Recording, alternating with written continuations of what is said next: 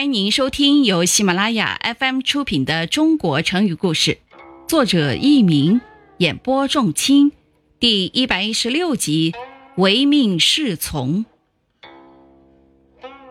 春秋时期，南方的楚国逐渐强盛起来，到楚庄王在位时，就开始图谋中原，取代周王朝的统治。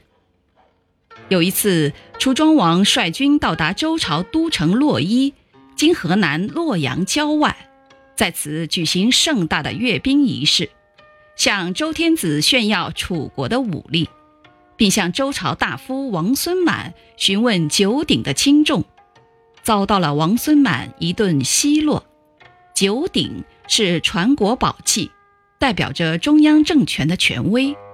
楚庄王问鼎，表示想要以楚代周。听众朋友们，您正在收听的是由喜马拉雅 FM 出品的《中国成语故事》。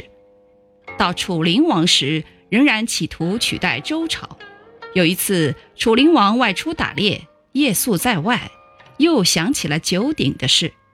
他对晚上来求见的右尹子格说：“过去我们祖上和齐、魏、晋、鲁四国共同服侍周康王，四国都被赐予了宝器。”唯独我们楚国没有。现在我想派人去周天子那里，请求把鼎作为对我们楚国的赏赐。你说周天子愿意给我们吗？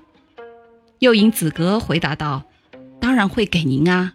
当年我们的先王跋山涉水去侍奉周天子，只能用桃木弓、枣木剑来进贡。齐、魏、晋、鲁四国的诸侯王。”都与周天子有点亲戚关系，所以楚国因此没有得到赏赐，而他们有。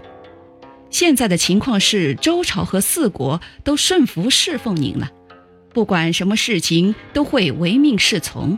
难道周天子还会爱惜这鼎吗？其实右尹子格这是讨好楚灵王，九鼎最终也没有落到楚国手里。后来人们引用“唯命是从”作为成语，指只要是命令都无条件的绝对服从，“唯”指从服从的意思。听众朋友们，本集播讲完毕，感谢您的收听，再会。